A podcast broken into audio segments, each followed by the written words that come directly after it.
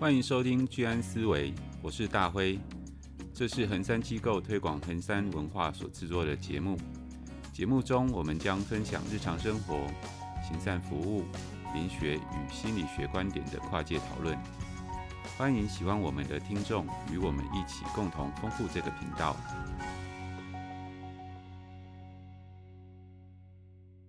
好，欢迎来到居安思维，我是 WiFi，我是大辉。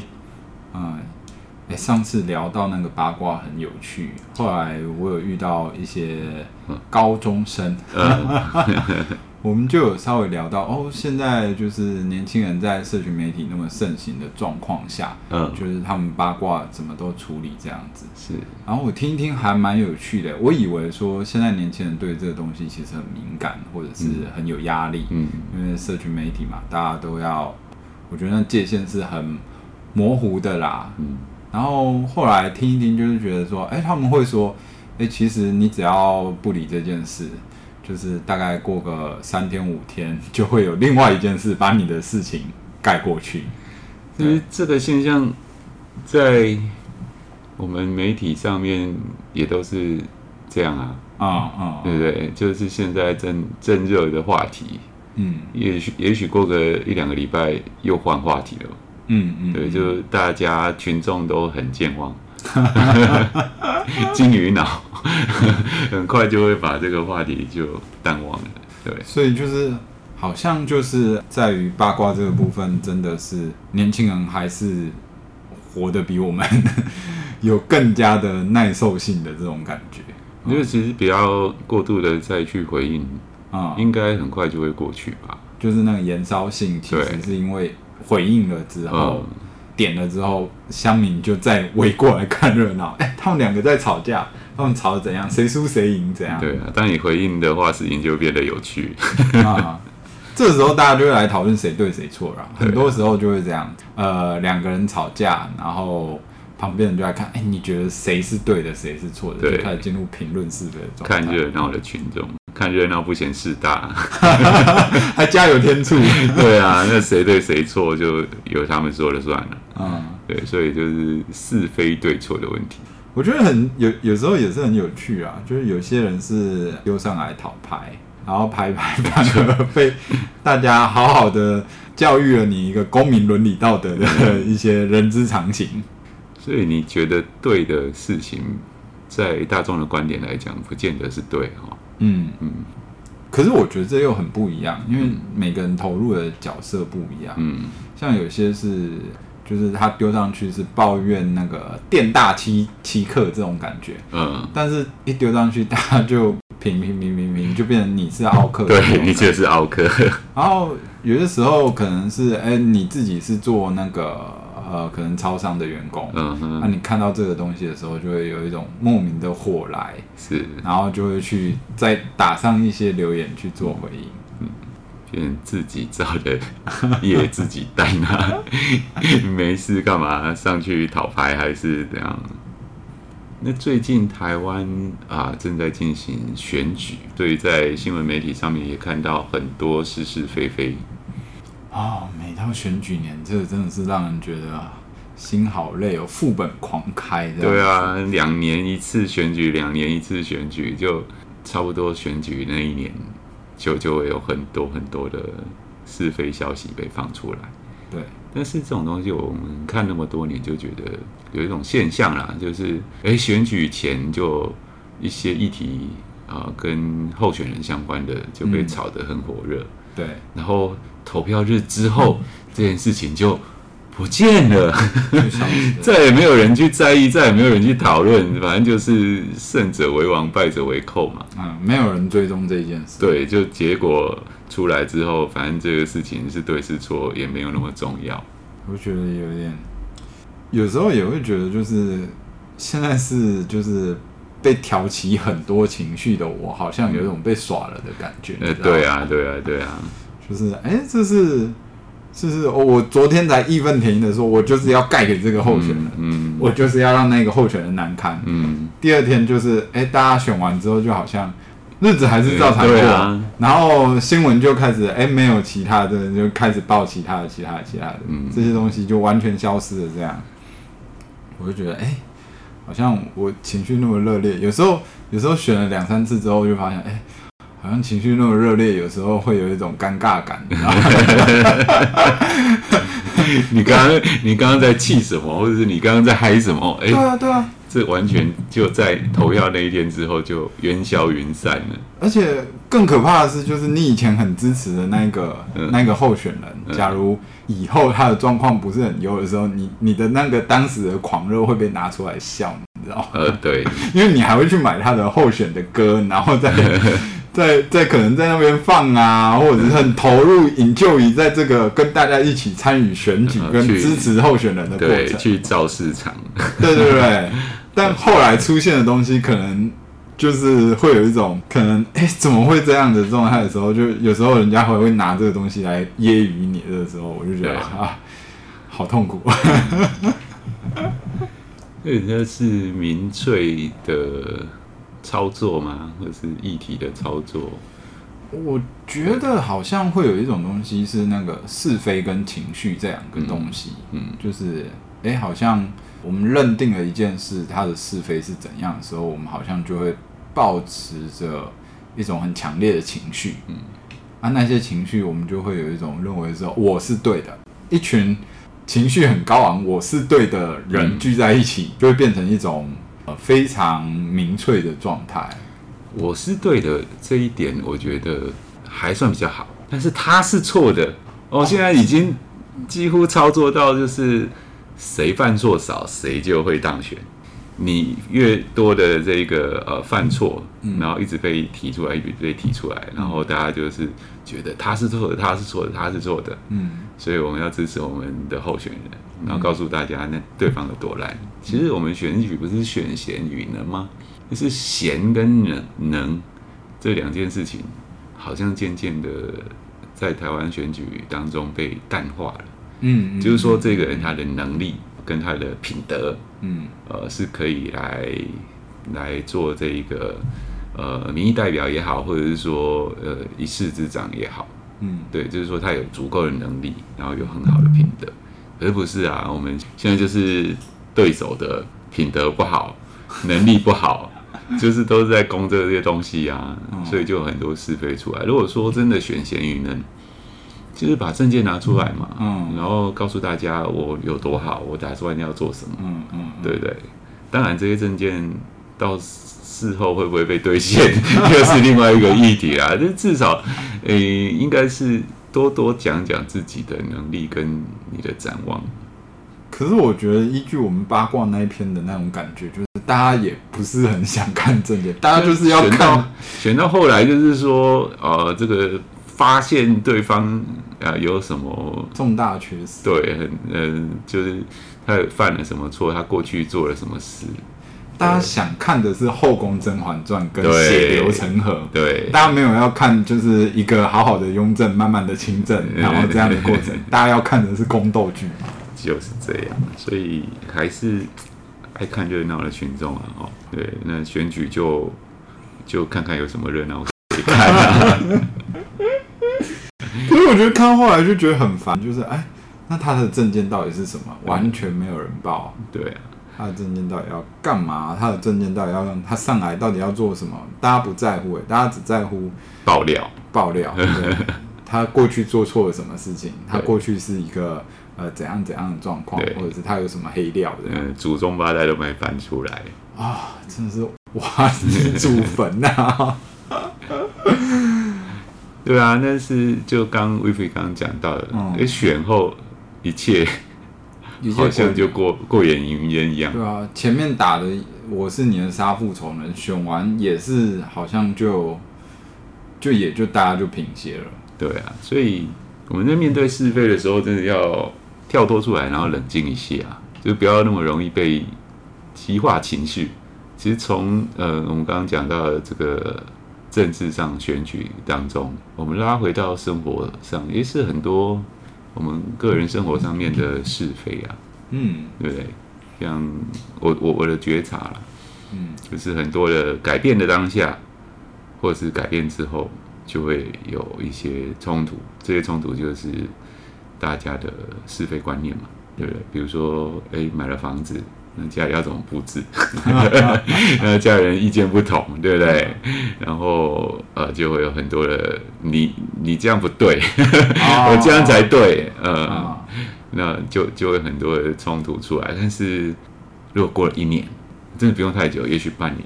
哎，你再回想看看之前那个鞋柜要放哪里，我干嘛那么执着？哎，放这样也是可以，也是不错。嗯，所以我觉得是非在时间的面前，就真的会被淡化掉。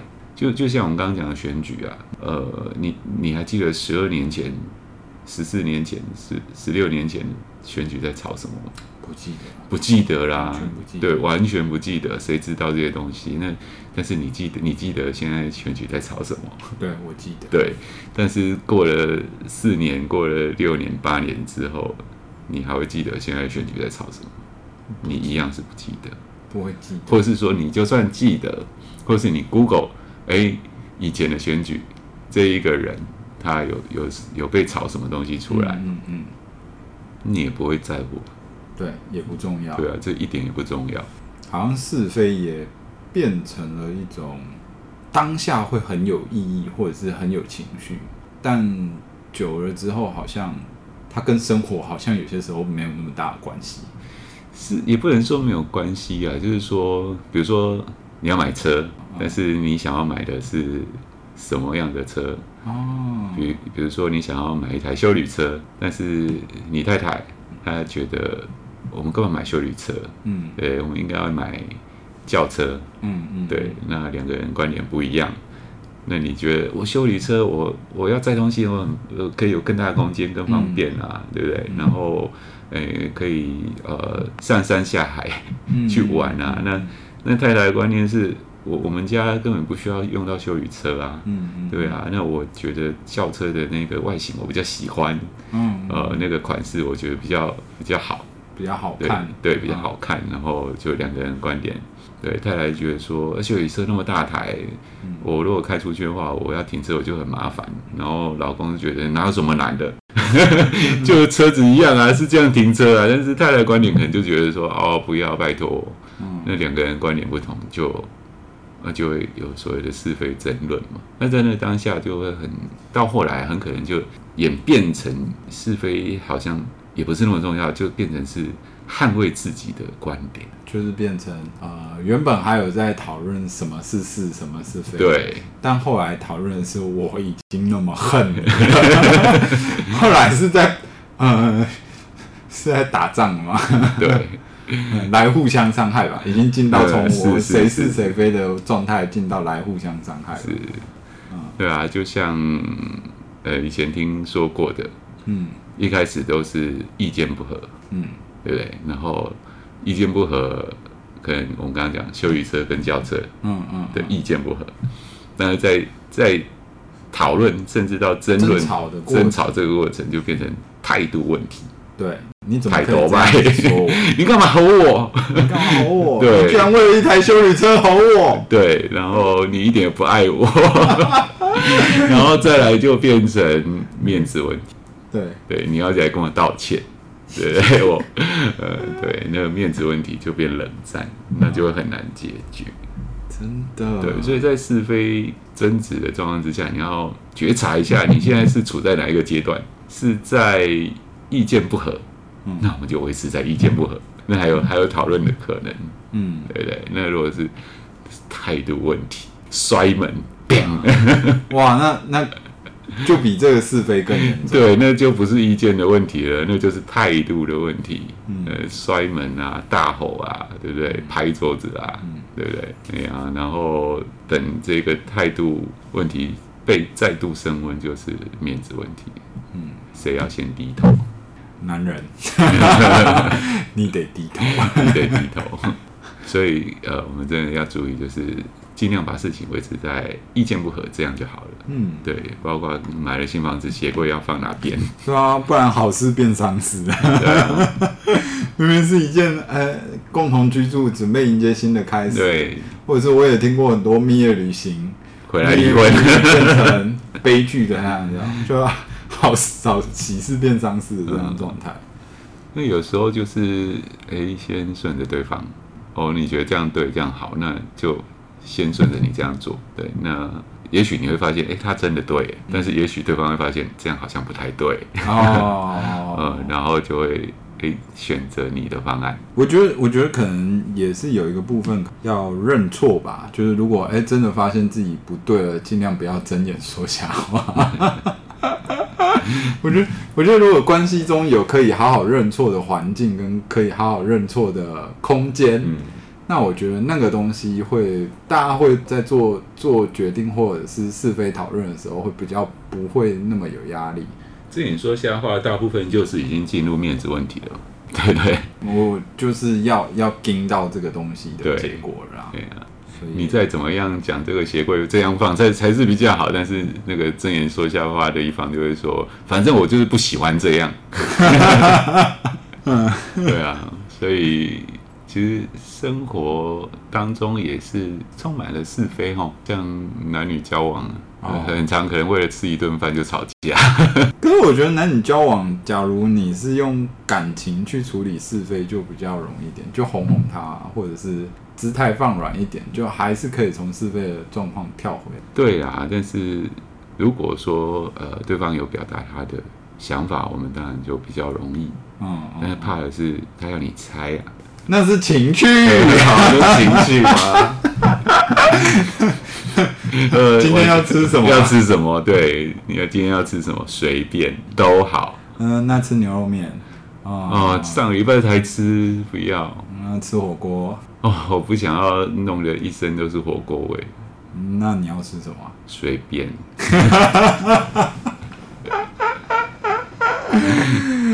啊，胃好痛啊！对啊，就是怕对方不表态。如果被对方表态的话，你想要吃火锅，但是对方有表态，他想要吃别的东西，你可以就顺着他。但是对方不表态，就是又否定你的选择。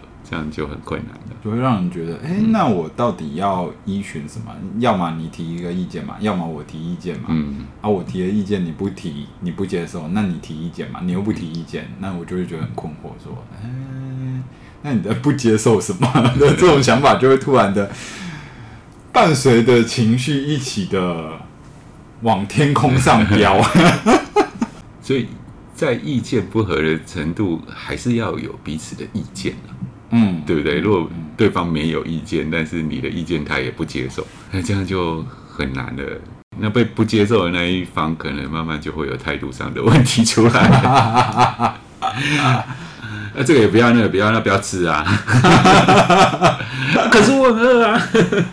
对，然后他他，但是他当你真的生气的时候，他姿态又放软，这样，真的是情趣啊，情趣。我们要用一个情趣的观点来看待这件事情。那是爱情，不然改天都用抽签的好了。哎、欸，有哎、欸、有哎、欸，我后来就是有那种旋转的那个罗盘，就我们有朋友做一个旋转罗盘，嗯、然后就是吃什么牛肉面啊什么什么，他就把它列上去，然后就点。但女生就说：“你怎么可以这样做决定？不然你来按啊，谁按谁决定，你知道吗？Random，对啊。”那这是我们生活当中的小是小非，嗯，那有没有什么是大是大非？大是大非哦，为了众人，为了国家，为了社会。信念，为了全人类。像叶问二不是那个洪师傅，洪师傅说：“为了生活，我可以忍，但侮辱中国功夫就不行。”对。所以可能比较涉及到核心信念的东西，可能就比较是大是大非吧。跟他有共同信念的人，可能就真的会觉得他是大是大非的英雄。所以我觉得是立场的问题啦，对不对？如果说没有共同信念的人，会觉得你何必这样呢？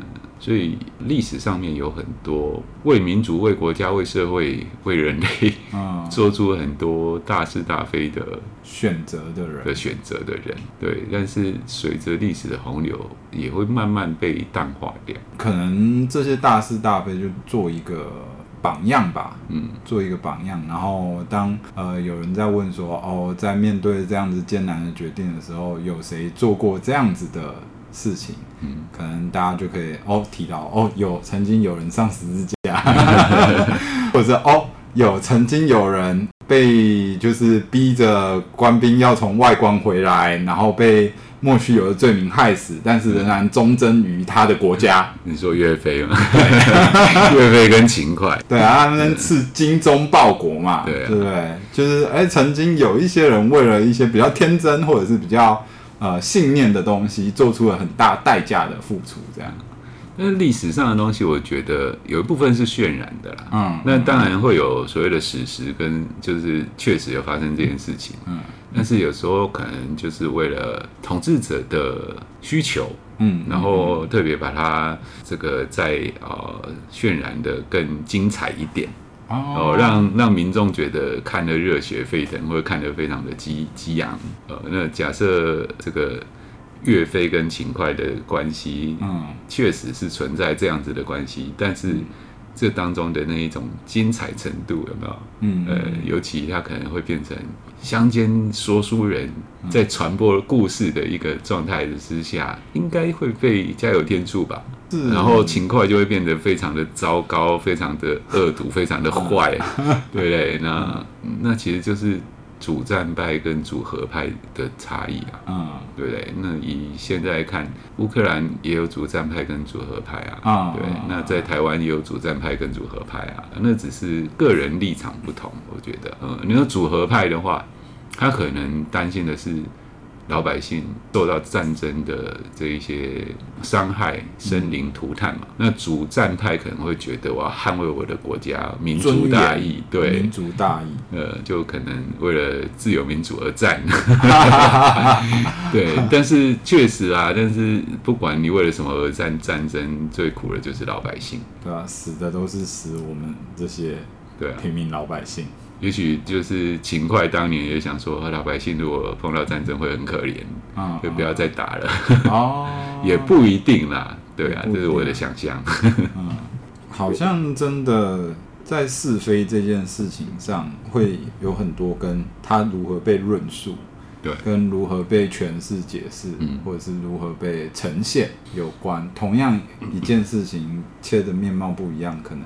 那个角度不一样，就或轻或重的那个观点就会不一样。对，哎，这样讨论一下，就是因为每个人在呈现观点的时候，都会稍微有一些偏颇啊，或者是有一些自己的角度。那这样子其实根本就没有一个完全或绝对的是非存在。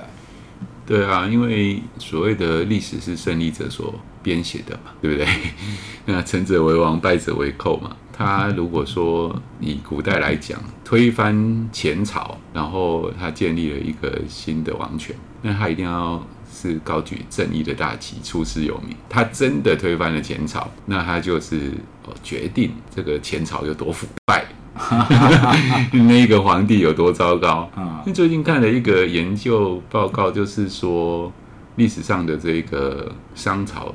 的这个纣王，事实上并没有那么昏庸无道，嗯、就是说有一些记载被导出来，嗯嗯，对，那发现说，其实他也算一个不坏的一个君主。周朝把他推翻，就会决定他是一个怎么样子的一个君王，就是胜者为王，败者为寇啦。那你今天如果说你是推翻成功了，当然，呃，前朝就会被你写的很不堪，那你你是很正确的。你是站在是的这一边，不是非的那边。嗯。哦，那如果你今天失败了，那你就是你就会被统治者写成叛逆，你是对乱臣贼子，乱臣贼子，对你就是就是一个造反的人。我觉得这个东西真的是好像还是有那么一点的是为政治服务的这个部分，就是是非对错在为政治。但我觉得有些东西可能就真的是写出来。就是历史记载下来，就是无可推诿的，像那种比较屠杀，或者是这种算是人类的某种集体错误，就不要泯灭人性啊！我觉得，对啊，你如果做了泯灭人性的事情，你再怎么去擦脂抹粉，擦脂抹粉，它还是错的，就是还是有基本的对错存在。嗯，在这个世界上，就是所以胜者为王，败者为寇，也不一定就是他是对，他的错啊。对。在你的生活当中，你也要想到，不一定是谁对谁错，不一定是你对还是你的另外一半错，只是谁输谁赢而已。还有爱啦，还有爱啦。对啊，嗯。那另外还有一个东西啊，就是呃，有些时候我们可以愿赌服输，主要是原因是因为标准一致嘛。嗯、这个游戏游戏规则在那里，游戏规则在那边嘛，嗯、就是呃，我们玩圈圈叉叉，就是哎，你先一次，我先一次，大家来画。那这个游戏公规则是公平的。那透过公平的游戏，我们来玩来竞争。那这个我觉得有些时候，哎，如果真的要走到讨论是非对错，第一个。要点是在大家要能够遵守同一个标准，也就是 不双重标准。这样双重标准，现在我们也看到很多，哦、很常见，超常见，很常见。对，对啊，敌方的阵营的哪些政策有疏漏，就是他怎么可以这样？但我方政策。哪里有疏漏，那是可以原谅的。那是可以原谅，他是无心的。对，那是一个无心之过。但是我觉得有时候这真的是回力镖啊，真的很快就打回来，一定会打回来啊！因为你你现在现在也无从推诿，你知道吗？因为你你就是影像录音，对，都都现场就是直接出来了。嗯，人家要找一定找得到，是不是？还有就是拿什么？那个呃，他之前说过的话，然后再跟他现在做的事来打脸他。对啊，这种我就觉得，哎，真的是，那、啊、就立场不同。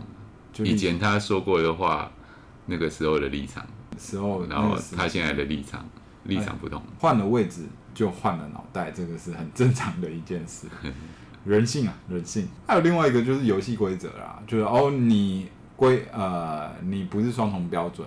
你是单一标准，嗯、但这个游戏对我不利，或者是这个游戏其实非常的不公平，那也会让人就是觉得，那我不想玩。我觉得现在蛮多年轻人对于很多的，就是现在这个社会体制有一些东西觉得不公平，就是看不到赢的机会，就看不到赢的机会。这个规则，这个游戏玩了，反正我还是输啊，一定输啊，嗯、或是九成输啊，对，那那我干嘛玩？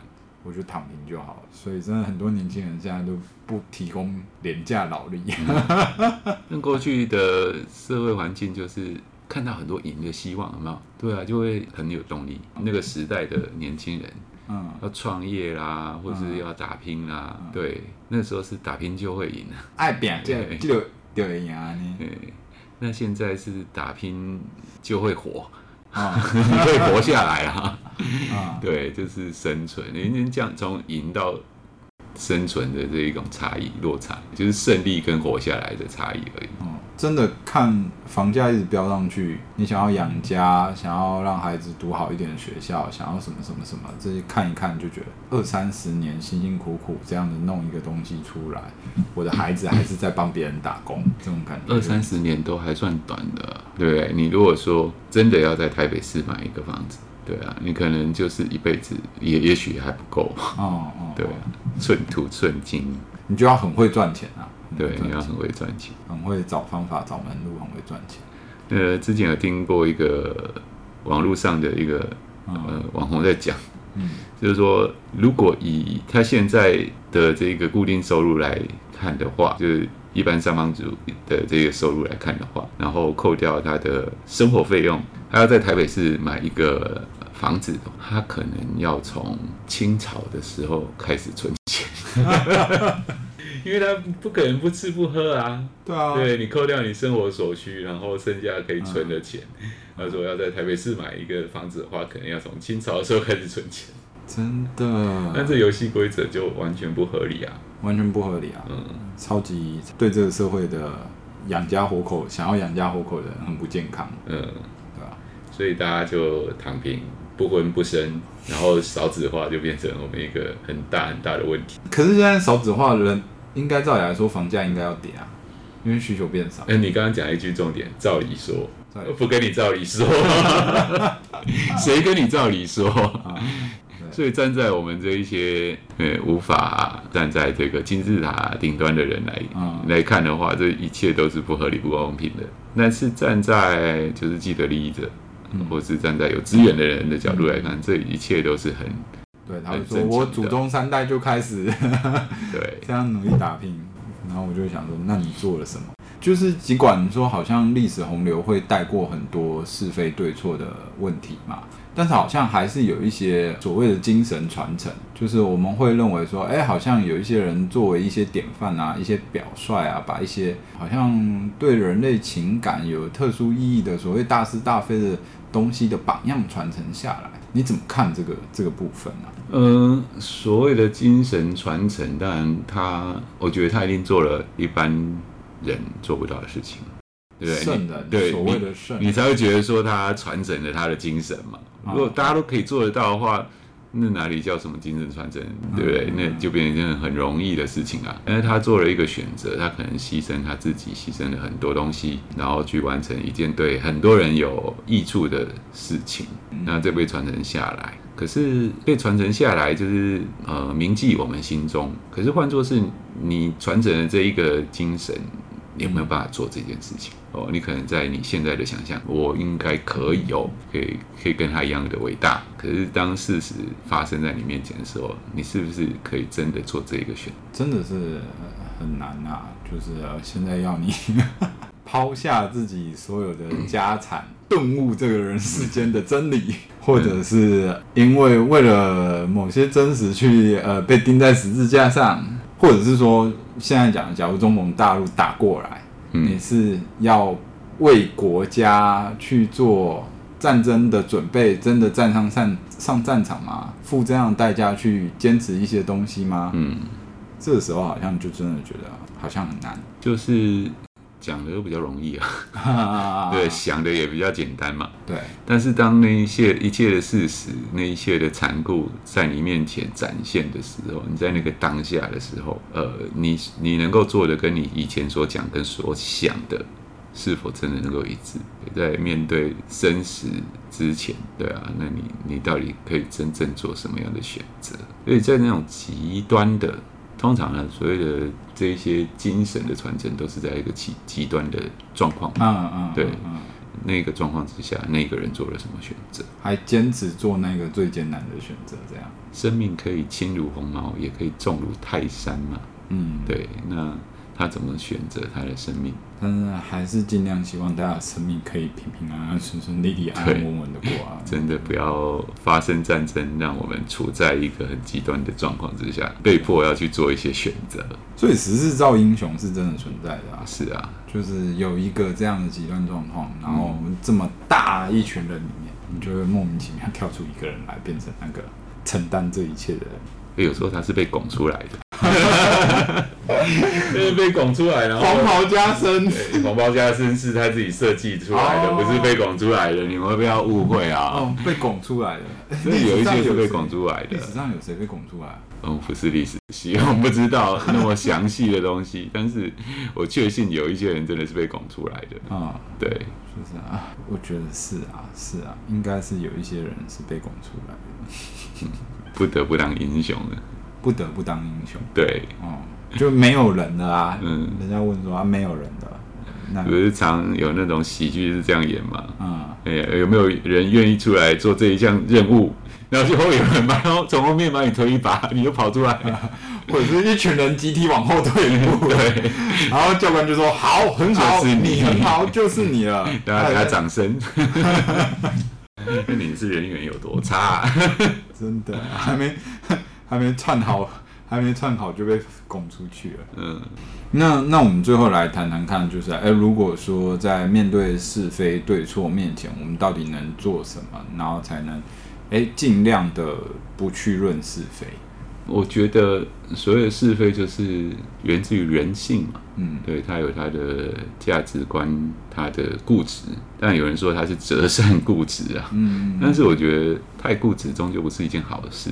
嗯，对啊，就是说我们所谓的呃尊重他异性，嗯，就是说别人跟我们不一样，嗯，别人一定是跟我们不一样的啊，所以他会有他的想法嘛。那你会有你的想法，那我们就是在意见不合的状况之下，好好来讨论。你如果呃了解人性，你就不会把它拉伸到态度问题，最后变成面子问题。对，那所以我觉得在是非对错面前，我们要了解人性。呃，你自己这样子的执着固执捍卫你的想法，对方也会这样子的捍卫他自己的想法。嗯，因为每个人也是觉觉得自己的价值才是对的，对啊，所以我们在是非面前就尝试着站在对方的立场想一想吧，嗯啊，那尝试着哎想想看对方的想法有没有对的地方。或者是可取之处，嗯嗯，因为或许有这样的想法就跟你不一样，可能他有想到你想不到、看不到的那些盲点。另外一个，我觉得是不要把路走绝啊。我觉得一句老话，我觉得还蛮有道理的，就是。呃，人前留一线，日后好相见。我觉得很多事情都是我们把那个对方的生存空间给完全的吃掉了，嗯，嗯对啊。但是其实呃，生存本身就是一个很理所当然的事情啊。我们宪法也有保障，有不受恐惧，然后各种的生存权利的保证嘛，财产权啊什么的。所以你留给对方一个生存空间，对方也才不会要一直跟你拼命嘛。嗯，嗯，如果你不留给对方一个余地，余地的话，嗯、不留余地的话，他活着，他死了，那他可能你就累积了这芸芸众生的一个。怨念在你身上，那 他活着，你就累积了一个呃恨你的人，在这个世界上时时记着你。是的，对，呃，被一个这样的人记着，好像也不是一件很好的事情。嗯，所以我觉得，当你觉得你是对的时候，嗯，我们还是理直气和。呃，不要太理直气壮，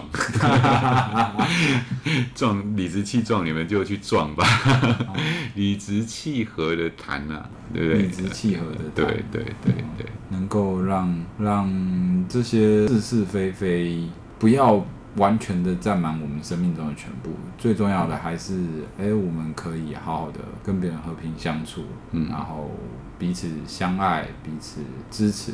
毕竟在这个世界上还有很多人类共同的难难关嘛，对，像全球暖化啊、气候变迁啊、核子危机啊、战争啊、嗯、这种粮食问题、粮食问题啊，很多东西都需要都需要人类彼此合作才有可能克服。对啊，前几天才跟一个朋友聊到，如果全人类自古以来都不会把资源浪费在战争上的话，我们人类的进步是你想象不到的。你看现在各个国家为了也许保护它的领土，或是呃要有更强的军力，那花了多少钱啊？多少人力跟精神啊？如果这一些所有的全部都投入在做对全人类有意义的事情。饥荒，注意饥荒啊，对啊，注意气候啊，对啊，处理能源问题啊，对啊，也许我们就有一个更美好的世界。好，那我们今天谈是非的节目就走到这边。好，谢谢大家。那我们喜欢我们的，继续订阅我们节目。嗯，今天就到这边，拜拜，拜拜。